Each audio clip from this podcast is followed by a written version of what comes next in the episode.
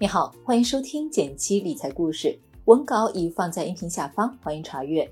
想提升经济敏感度，实现稳稳变富的小伙伴，送你十五天减七 VIP。搜索公众号“减七独裁，回复“电台”免费领取。一起来看看今天的内容。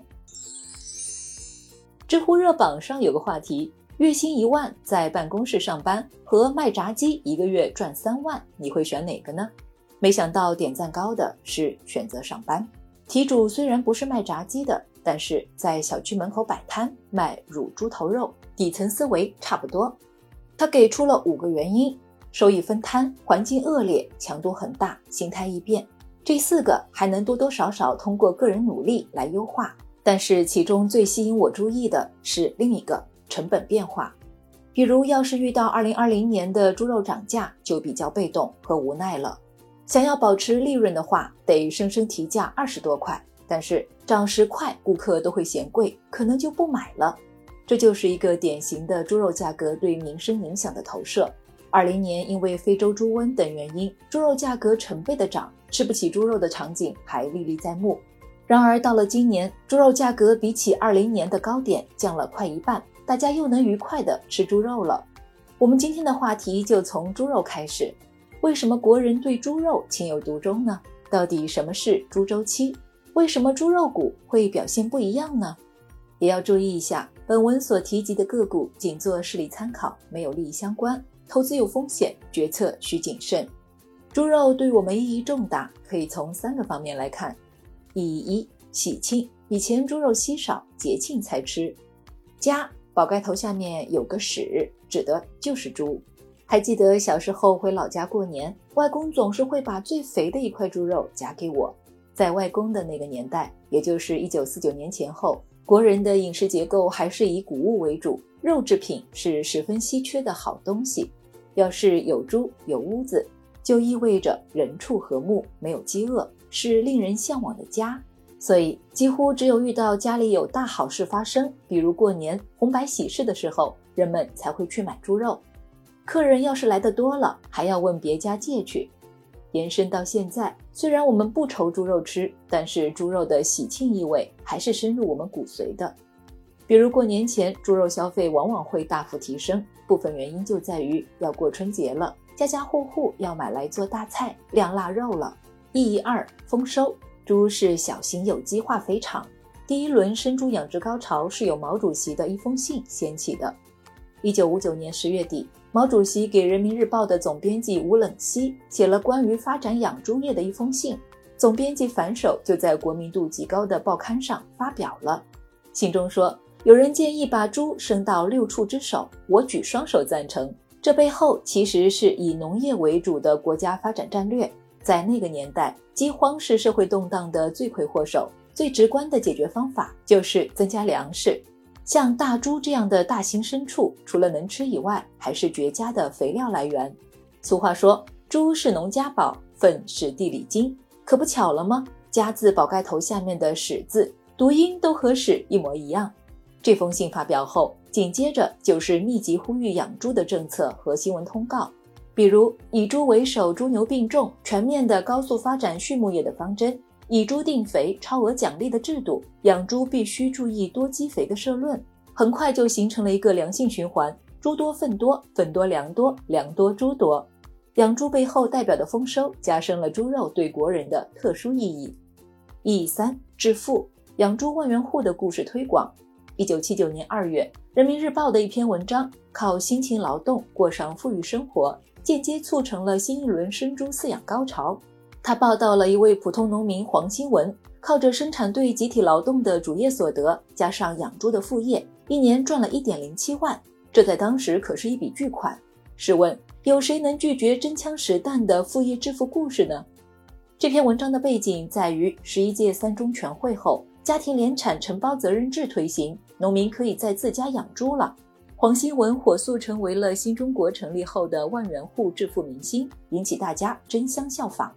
养猪致富这个观念在今天也并没有随时间消退。结合上面的三个意义，也难怪国人对猪肉情有独钟了。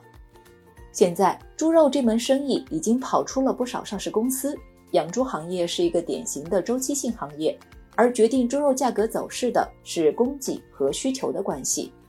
现在国内的猪肉消费需求总体上是比较稳定的，所以造成猪肉价格波动的主要原因还是供给端的主动变化。我们来讲个老李和老王养猪的故事，你就懂了。李家村有一百人，每人一年的猪肉需求基本上在三十公斤左右，总需求就有三千公斤。老李是李家村第一个养猪人，他的养殖场去年生产了七头猪来卖，平均一头猪五百公斤。就意味着市场可供应的是三千五百公斤的猪肉，三千五百公斤的供应大于三千公斤的需求，于是村民们有充足的空间挑挑拣拣，还能讨价还价。然而今年老李只有四头猪可卖，意味着市场可供应的只有两千公斤的猪肉，两千公斤的供应就小于三千公斤的需求。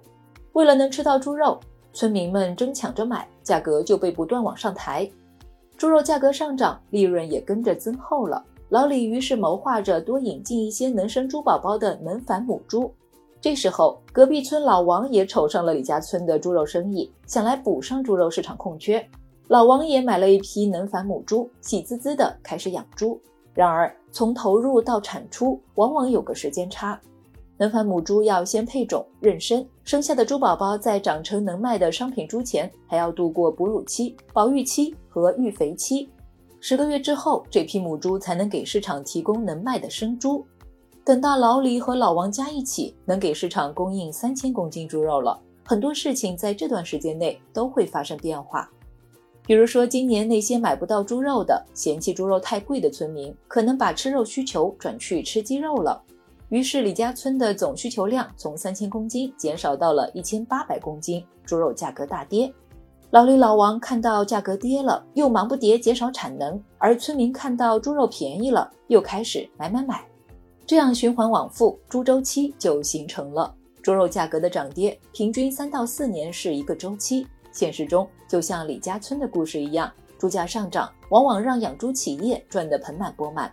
部分企业为了追求更多的利润，又会把赚到的钱投入到产能扩张上，进一步扩大养殖规模。其他行业的巨头看到养猪这么赚钱，也忍不住跑来凑热闹。比如前两年，互联网公司网易、房地产公司万科都传出过进军养猪业的新闻。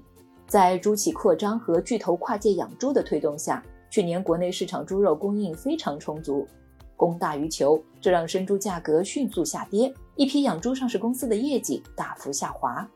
不过，同样是猪企，在猪价下跌的环境下，国内的养猪企业却冰火两重天，有的出现严重亏损，有的还能照样赚钱，这是为什么呢？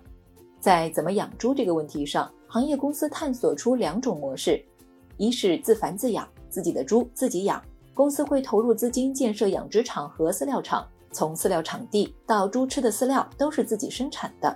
代表性的企业是牧原股份。第二，公司加农户，自己的猪别人养。这种模式下，公司会把猪给农户养，农户负责养猪，提供场地，等猪肉养好了再交给公司。代表性的企业是温氏股份。两种方法各有两种方法各有利弊。如果手里没钱，选择公司加农户模式更好，因为不用投入太多资金自建养殖场地，前期投入成本相对较低。有钱的公司更倾向于自繁自养，这样公司的生产效率也会更高。虽然前期投入的成本更高，但后期随着产量增加，生产成本反而要比公司加农户要低，最后赚的钱也会更多。猪价低是股票投资的好机会吗？这可不一定。一方面，虽然随着春节的结束，迎来了一段猪肉消费的传统淡季，短期内猪价很难上涨，但是在国家陆续开展猪肉储备收储工作后，猪价也不太会大幅下跌了。